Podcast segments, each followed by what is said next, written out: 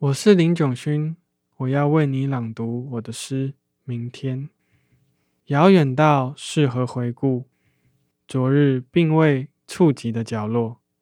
透过窗去看，裂缝随着视线四处移动。